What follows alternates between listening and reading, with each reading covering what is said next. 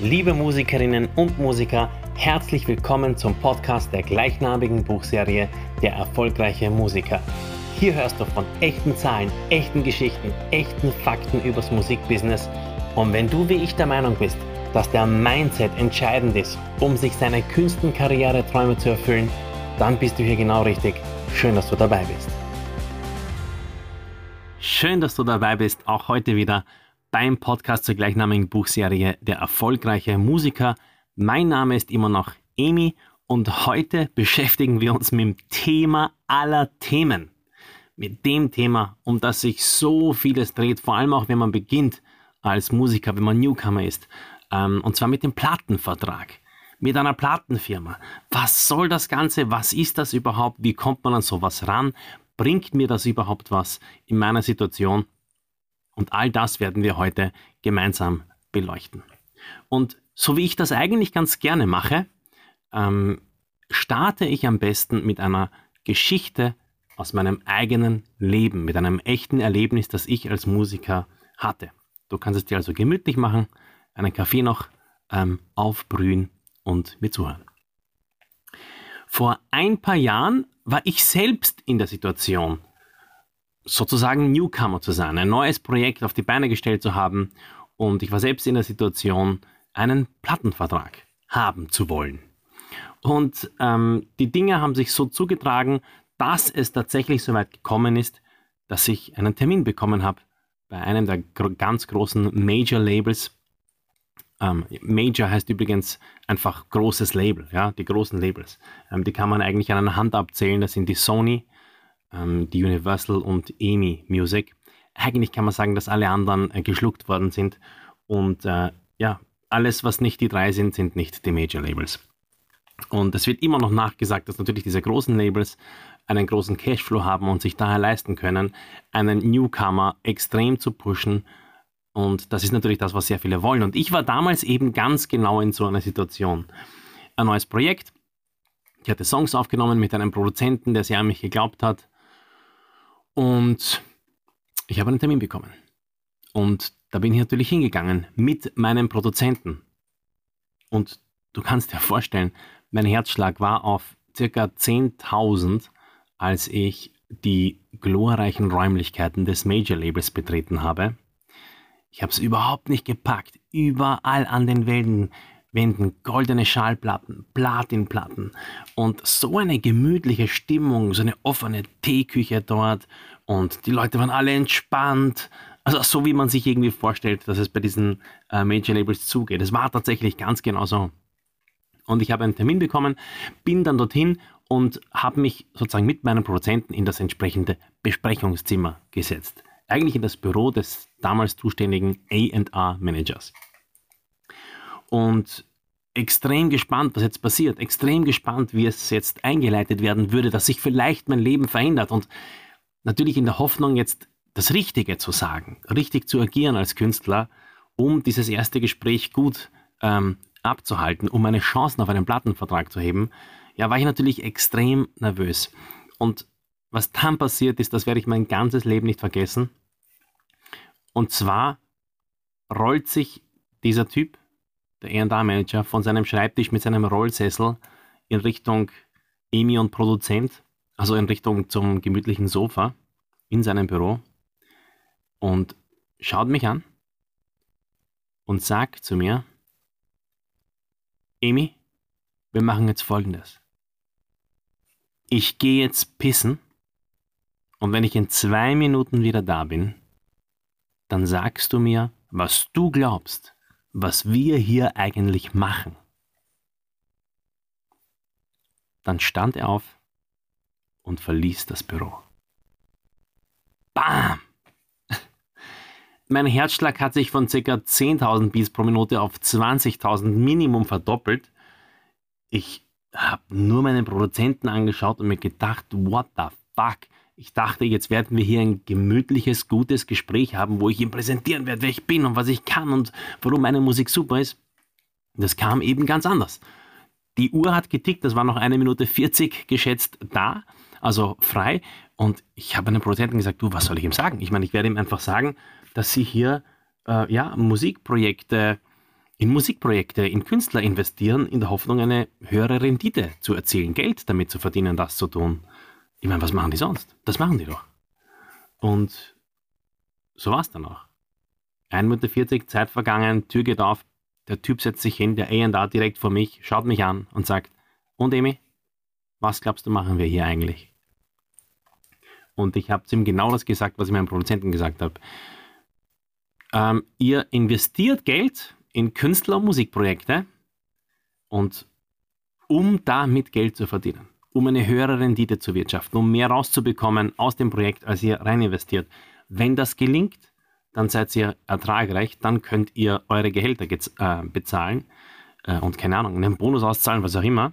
Und wenn euch das nicht gelingt, dann werdet ihr pleite gehen. Das macht ihr hier. Und seine Antwort war, ganz genau das machen wir und nichts anderes. Wir sind keine Samariter, wir sind nicht irgendwelche Engel oder Business Angels, die irgendwem helfen wollen. Wir wollen Musiker nicht zwangsläufig unterstützen, weil wir sie gern haben. Uns muss nicht einmal die Musik gefallen. Alles, was wir brauchen, alles, was wir suchen, alles, was wir wollen,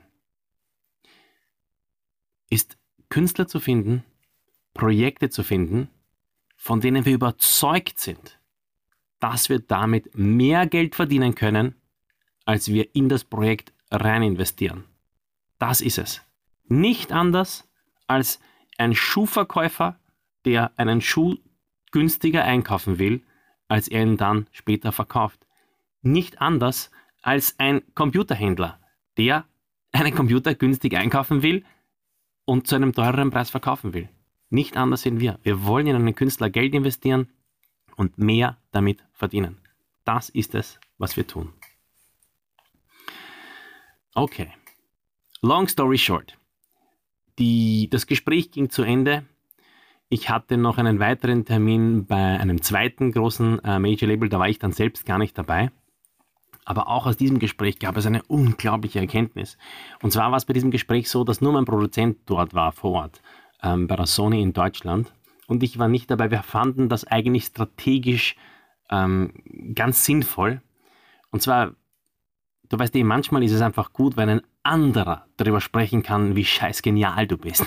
Und das fühlt sich manchmal nicht super an, wenn man das selbst äh, von sich sagt. Und das war einfach deswegen unsere Strategie. Und es war dann so, dass ähm, mir mein Produzent im Nachhinein natürlich erzählt hat, ich bin natürlich auf Nadeln gesessen Hause, okay, was, was tut sich da bei diesem Gespräch? Und, ähm, und er hat mir erzählt, er hat einen 15 Minuten Impulsvortrag darüber gehalten, wer Emanuel Treu ist, was er kann, warum das ein super umfassender Musiker ist, der, der, der kann nicht nur super singen, sondern der schreibt auch die Songs selber, der hat, äh, der hat sozusagen äh, Gitarre und Gesang studiert und der kann eine Band leaden und das ist ein super Frontman und der kann sich connecten in der Branche, der hat alles, was man braucht. Aber nach seinem 15 Minuten Impulsreferat und dem Vorspielen von den fünf Demos, die wir zu dem Zeitpunkt hatten, war die erste Frage, die seitens der Plattenfirma gestellt wurde, nicht ähm, eine musikalische, nicht eine künstlerische in irgendeiner Form, sondern die erste Frage war, na gut, wie schaut er denn aus? Wie schaut er denn aus? Und als mir das mein Produzent erzählt hat, habe ich es wieder nicht gepackt. Weil ich mir gedacht habe, what the fuck? Das kann doch nicht sein, dass es nur auf das ankommt am Ende des Tages weiß ich heute, es kommt gar nicht darauf an, wie du ausschaust. Es kommt auch nicht darauf an, was du kannst. Es kommt auch nicht darauf an, wer du bist. Es kommt nur darauf an, für eine Plattenfirma, ob sie in dir das Projekt sehen, in das sie investieren können, um mehr damit zu verdienen. Und ich weiß, das waren jetzt zwei Geschichten. Ähm, also vielleicht noch wichtig für euch, ich meine, wichtig ist es eigentlich nicht, ich sage es trotzdem, es ist nichts aus den Deals geworden. Ähm, ich wurde damals nicht gesigned aus verschiedensten Gründen, ähm, die aber alle mir trotzdem geholfen. Also eigentlich war der wesentliche Grund, dass es für die Plattenfirma nicht Fisch und nicht Fleisch war. Es war ein bisschen zu cool für die, ein bisschen zu rockig für die anderen, ein bisschen zu, äh, zu, zu soft für die, für die coole Partie und und und. Und es war sozusagen nicht gut kategorisierbar. Ähm, das macht nichts. Mir hat das eigentlich geholfen in vielerlei Hinsicht, aber das ist eine andere Geschichte. Okay, warum habe ich jetzt so ausgeholt? Ich habe deshalb so ausgeholt, weil du nur dann die Möglichkeit hast, einen Plattenvertrag anzustreben und anzusteuern als Musiker, wenn du weißt, was dein Gegenüber, also die Plattenfirma will. Das weißt du jetzt. Ich weiß, es klingt nicht nach Sunshine, Lollipops und Rainbows. Es klingt nicht danach, wie wir Musiker uns das oft erhoffen. Wir erhoffen uns nämlich, nein, ich will gar nicht wie sagen, aber ich habe mir damals immer so erhofft, boah, merken die überhaupt, wie der Refrain aufgeht? Oder merken die überhaupt, dass der Kick da auf die zwei nach der Bridge voll reinfahrt? Oder, keine Ahnung, die Melodielinie live ist oder das Gitarrensolo mega ist? Das interessiert die gar nicht. Es interessiert sie nur unter einem einzigen bretterhart wirtschaftlichen Gesichtspunkt und der ist, kann ich damit Geld verdienen? Okay, jetzt wo du das weißt, ähm, ergibt sich automatisch sehr vieles. Plötzlich ergibt sich, welche Tätigkeiten du durchführen kannst und solltest, um deine Chancen für einen Plattenvertrag zu heben. Ähm, was kannst du machen? Äh, früher, wenn ich gefragt habe, was kann ich machen, um einen Plattenvertrag zu bekommen, ähm, war eigentlich immer nur, naja, verschick halt Demos, ähm, schau, dass es möglichst auffällig ist und und und. Aber Demos verschicken, äh, die haben habe ich damals vielleicht, das habe ich damals, oder das haben wir damals nur gemacht in der Hoffnung, dass denen die Musik gefällt. Aber darum geht es eben gar nicht, sondern Demos verschicken kann man natürlich immer noch tun. Aber wichtig ist, dass man sie verschickt unter dem Gesichtspunkt als Künstler, sich zu denken. Wenn die Plattenfirma das Demo hört, dann ist das Ziel, dass sie glaubt, dass sie damit Geld verdienen kann. Okay. Ähm, was kann man also tun als Künstler? Naja, wenn man daran denkt, dass die Plattenfirma Geld damit verdienen will, dann ist wichtig beim Pitch, dass man der Plattenfirma äh, zeigt, wie das möglich sein könnte. Viel schlagendere Argumente oft als die Musik ist, was kannst du vorweisen an vielleicht Fans. Äh, interessant ist, hast du Live-Konzerte? Wie oft spielst du? Kannst du das nachweisen? Hast du vielleicht schon Buchungen in die Zukunft? Hast du bereits eine aufgebaute Fangemeinde? Hast du ähm, eine E-Mail-List? Hast du was, was kannst du vorweisen? Hast du Veranstalter, die dich fix buchen? Und und und. Das sind eigentlich die schlagenden Argumente für eine Plattenfirma und das muss natürlich kombiniert sein mit professionellster ähm, Musik. Das ist aber das ist eigentlich eine Grundvoraussetzung. Das ist gar nicht so, dass man damit jetzt groß posen könnte. Gut, jetzt haben wir darüber gesprochen oder ich habe mit dir darüber gesprochen. Es war ja eigentlich ein sehr einseitiges Gespräch. Aber wir haben darüber gesprochen, wie man an einen Plattenvertrag rankommt oder was die Plattenfirmen eigentlich wollen. Was wir aber noch gar nicht so besprochen haben, ist, was ist das eigentlich ein Plattenvertrag? Was nutzt dir der und brauchst du den überhaupt? Unterm Strich weißt du jetzt ja, eine Plattenfirma will Geld in Künstler investieren, um mehr damit zu verdienen. Das bedeutet, bei einem Plattenvertrag ähm, geht die Plattenfirma, gehen die Plattenfirma und der Künstler einen Deal ein, der besagt, dass die Plattenfirma ähm, dem Künstler Geld dafür gibt, dass die Plattenfirma das Recht bekommt, die Leistungsschutzrechte des Musikers auszuwerten, zu verkaufen. Ah, auszuwerten klingt besser. Ähm, das bedeutet, äh, die Plattenfirma finanziert Aufnahmen, finanziert Marketing, finanziert Promotion, ähm, nutzt ihr gesamtes Netzwerk, um die Aufnahmen, die sie sich sozusagen einverleibt in diesem Deal, zu gewinnbringend zu verkaufen. Es gibt eigentlich zwei wesentliche Vertragsmodelle. Vertragsmodell Nummer eins ist der sogenannte Künstler-Exklusivvertrag. Beim Künstler-Exklusivvertrag ist es so, dass die Plattenfirma alles checkt. Jegliches finanzielles Risiko übernimmt. Das bedeutet, die Plattenfirma zahlt die gesamte Aufnahme und eben alles, was nötig ist, um diese Aufnahme dann auch noch zu verwerten. Und da die Plattenfirma das gesamte finanzielle Risiko trägt, ähm, braucht die Plattenfirma natürlich auch in erster Linie sehr viel von den Einnahmen wieder als erstes äh, zurückgespielt, um sozusagen einen Return on Investment generieren zu können. Übliche Verträge sehen so aus, dass den Künstlern bei einem Künstlerexklusivvertrag etwa 5 bis 7 Prozent der, äh, der Verkaufserlöse bleiben. Okay, das klingt jetzt natürlich äh, auf der einen Seite ein bisschen traurig, weil was sind schon 5 bis 7 Prozent? Aber man darf das nicht zu schwarz sehen.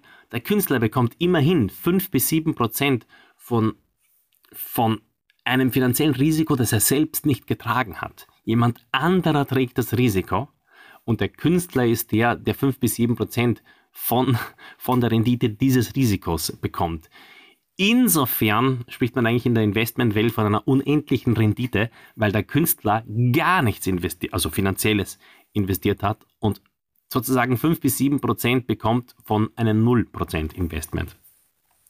Okay, das wäre der Künstlerexklusivvertrag. Dann gibt es das zweite relevante Vertragsmodell, das ist der Bandübernahmevertrag. Beim Bandübernahmevertrag, das hören wir schon, das Band wird übernommen ist es eigentlich so, dass der Künstler bereits die gesamte Aufnahme gemacht hat und damit finanziert hat. Das bedeutet, das finanzielle Risiko ist nicht mehr zu 100% bei der Plattenfirma, sondern zu einem großen Anteil eben auch beim Künstler. Die Plattenfirma übernimmt das Band und versucht es äh, sozusagen auszuwerten, gewinnbringend. Und der, dem Künstler bleiben im Regelfall etwa 15 bis 25 Prozent ähm, sozusagen von den eingespielten Geldern. Das ist natürlich deutlich mehr, das ist aber auch logisch insofern, weil der Künstler jetzt auch ein höheres Risiko zu tragen hat und die Plattenfirma eben ein geringeres Risiko zu tragen hat. Immer mehr etablieren, also haben sich bereits etabliert, sogenannte 360-Grad-Verträge. 360 Grad ist einfach sinnbildlich für allumfassende Verträge, die so aussehen, dass die Plattenfirma an allen Einnahmen partizipiert, die der Künstler einspielt. Warum ist das so? Früher sind viel mehr Tonträger verkauft worden und die, die Labels haben viel, übrigens, Plattenfirma und Label bedeutet das Gleiche, nur dass wir das jetzt auch noch aus der Welt geräumt haben. Jedenfalls war es so, dass früher viel mehr Geld eingenommen äh, wurde mit, mit CD-Verkäufen und ähm, und das ist natürlich jetzt stark zurückgegangen seit, den, seit Mitte der 90er Jahre, seit Napster, seit MP3 und so weiter. Und die Plattenfirmen, um sozusagen diesen Verlust zu kompensieren, sind in dem Sinn kreativ geworden, dass sie gesagt haben, naja, ähm, vielleicht können wir noch auf andere Möglichkeiten das Risiko minimieren, ähm, das wir eingehen, wenn wir einen Künstler derart unterstützen. Ähm, und zwar insofern, indem wir an anderen quasi Geldquellen partizipieren. Deswegen ist es bei den Plattenfirmen oft so, dass sie auch einen Verlagsanteil von den Liedern wollen. Was ein Verlag ist, das besprechen wir ein andermal. Sie wollen sozusagen auch am Urheberrecht der Songs verdienen. Oft ist ein Booking involviert, ähm, also wo es tatsächlich so ist, dass ähm, auch Konzerte gebuckt werden und die Plattenfirma verdient dabei auch noch. Das kann sogar in Richtung Management und und und. Da gibt es ganz, ganz viele Modelle, die dann eben an ganz vielen Einnahmequellen vom Künstler Geld abgreifen, um das eigene Risiko zu minimieren und den Return on Investment zu maximieren. Okay, das sind Plattenverträge. Der letzte Punkt wäre noch, brauchst du das überhaupt? Brauchst du als Künstler das? Okay, wann ist es relevant? Ganz klar, ähm, wenn man ein Projekt auf die Beine stellen will und wenn du keine Kohle dafür hast, dann brauchst du halt jemanden, der dir Kohle gibt. Und im Regelfall ist es so, dass dir niemand gratis Kohle gibt. Ich meine, Möglichkeiten gibt es immer. Äh, äh, Zufälle passieren, aber in der Geschäftswelt ist es eher nicht so, dass du gratis Kohle äh, bekommen wirst. Und Plattenfirmen sind eben unter anderem dafür da, wenn sie überzeugt von einem Produkt sind, ähm, von, von dir als Künstler sind, dann gibt es die Möglichkeit, dass du das Geld von der Plattenfirma äh, bekommst und, äh, und die eben den großen Anteil dafür des eingespielten Geldes wieder bekommst. Äh, das heißt, wann du es brauchst, ist klar, wenn du Geld brauchst. Witzigerweise könnte man sogar sagen, naja, wenn ich Geld brauche, brauche ich eigentlich eine Plattenfirma. Ich könnte mir auch einen Bankkredit nehmen oder mir Geld von wem borgen. Das ist in der Theorie auch richtig. Also sprich, wenn du nur Absagen bekommst von Plattenfirmen, kannst du sagen, you know what, I don't care. Ich gehe zur fetten Hausbank nebenbei, weil da kenne ich meinen Bankberater und der mag mich eh. Und, und du sagst dem, weißt du was, gib mir doch 25 Flocken und ich mache ein Musikprojekt. Grundsätzlich äh, könnte ich mir gut vorstellen, dass der Bankberater dich dann ein bisschen verdutzt anschaut, aber es wäre durchaus möglich, dass ähm, er dir das Ganze gibt als äh, Konsumkredit. Nur das Problem, das du hast, ist, auch hier musst du Zinsen dafür zahlen. Du müsstest auch hier ähm, Geld äh, sozusagen bezahlen dafür, dass du dieses Geld bekommst. Und es wäre immer noch ja dein Geld. Du hast es dir ja nur ausgeborgt, du musst es ja zurückzahlen. Es wäre immer noch äh, ja dein Geld, das du, äh, ja, das du dafür aufwendest. Und du hast eben nicht die Strukturen und die Möglichkeiten, die dir eine Plattenfirma bieten kann. Das wären viele Nachteile. Also ja, Plattenvertrag ist genau dann benötigt, wenn du selbst das Geld ähm, brauchst für eine Produktion und wenn die Connections weiterhelfen könnten. Natürlich auch. Ja, ähm, auch ein, als strategischer Partner kann eine Plattenfirma super sein. Aber jetzt hier noch das ganz große Warnungszeichen. Das klingt alles immer spitzenmäßig. Ich weiß, irgendwer gibt der Kohle, irgendwer supportet dich. Alle wollen den Plattenvertrag, am besten bei Universal Music, weil man weiß, das ist der größte Player. Aber bitte nicht vergessen, ein Vertrag bedeutet Rechte und Pflichten auf beiden Seiten. Ja, du hast das Recht, das Geld der Plattenfirma zu empfangen. Ja, die Plattenfirma unterstützt dich in all dem. Aber du verpflichtest dich auch zu gewissen Dingen. Und zwar zu welchen Dingen? Zu genau den Dingen, die in diesem Vertrag daneben stehen werden. Ähm, das können sein zum Beispiel langfristige Bindungen, das heißt, die Plattenfirma zahlt dir das Geld, aber du bist dann vielleicht für drei Jahre an diese Plattenfirma gebunden und darfst dich an niemand anderen wenden. Was ist so schlimm daran? Naja, schlimm ist es nicht zwangsläufig, aber es kann schlimm sein, nämlich in dem Moment, wo du merkst, dass die Plattenfirma dich doch nicht so unterstützt, wie du es dir gedacht hast und dir dann aber die Hände gebunden sind, äh, woanders sozusagen deine Zelte aufzuschlagen. Das kann tatsächlich Künstlern das Genick brechen. Oder wenn du merkst, dass die Plattenfirma nicht ganz so agiert, wie du es gern hättest, dass sie Entscheidungen treffen, die du eigentlich gern treffen willst, weil auch Entscheidungsrechte wirst du abgeben müssen mit dieser Finanzierung. Die Plattenfirma ist ja nicht jemand, der dir das Geld gibt und sagt, du kannst alles selber entscheiden, sondern wir sagen, ma, wir fühlen eher diesen Song auf dem Album ähm, und, und so sozusagen, es ist, ein gemeinsame, es ist eine gemeinsame Angelegenheit, aber eine, wo auf jeden Fall der Geldgeber leider im Regelfall ein, ein deutlich gewichtigeres Sagen hat, als man anfangs ähm, vermuten würde. Ja, das wäre wahrscheinlich noch wichtig ab, abschließend zu sagen. Verträge unbedingt extrem gut durchlesen. Ihr wisst eh, der Hund liegt dann oft im Kleingedruckten begraben. Nicht davon ausgehen, dass irgendwer böse ist. Plattenfirmen sind nicht böse. Das ist kompletter Bullshit. Ähm, Plattenfirmen sind einfach nur auch eine Institution, in der Musikwirtschaft, die versucht, Geld zu verdienen, nicht anders als ein, also mit musikalischen Produkten, nicht anders als ein Songschreiber, nicht anders als ein Produzent. Ähm, und die haben einfach ein Geschäftsmodell, das dann oft das Gefühl, äh, diesen negativen Beigeschmack ähm, hat, dass die ja sehr mächtig sind und Dinge tun, die dann nicht allen gefallen. Und das ist auf jeden Fall ein nicht ganz so einfach nachvollziehbares Gesch Geschäftsmodell wahrscheinlich für Künstler. Aber, aber es wäre auf jeden Fall falsch zu glauben, dass Plattenfirmen böse sind ähm, und dass es gefährlich ist. Trotzdem, Verträge gehören geprüft. Wenn du was nicht verstehst, dann fragst du nach. Dann fragst du nach bei, bei wem auch immer. Actually, I don't care. Du, du gehst zu einem Juristen und sagst, dir, erklären Sie mir, was bedeutet das genau? Oder du hast jemanden in deinem Freundeskreis, der das erklären kann. Oder du schreibst einfach mir auf Facebook. Ist auch okay. Ähm, ja, das war's mal mit meinem Rant on Plattenfirmen und Plattenverträgen. Ich hoffe, da war sehr viel Tacheles dabei für dich.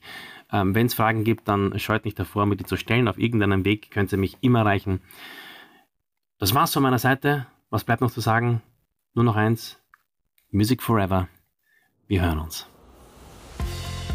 Richtig cool, dass du auch diesmal wieder dabei warst beim Podcast zur gleichnamigen Buchserie Der erfolgreiche Musiker.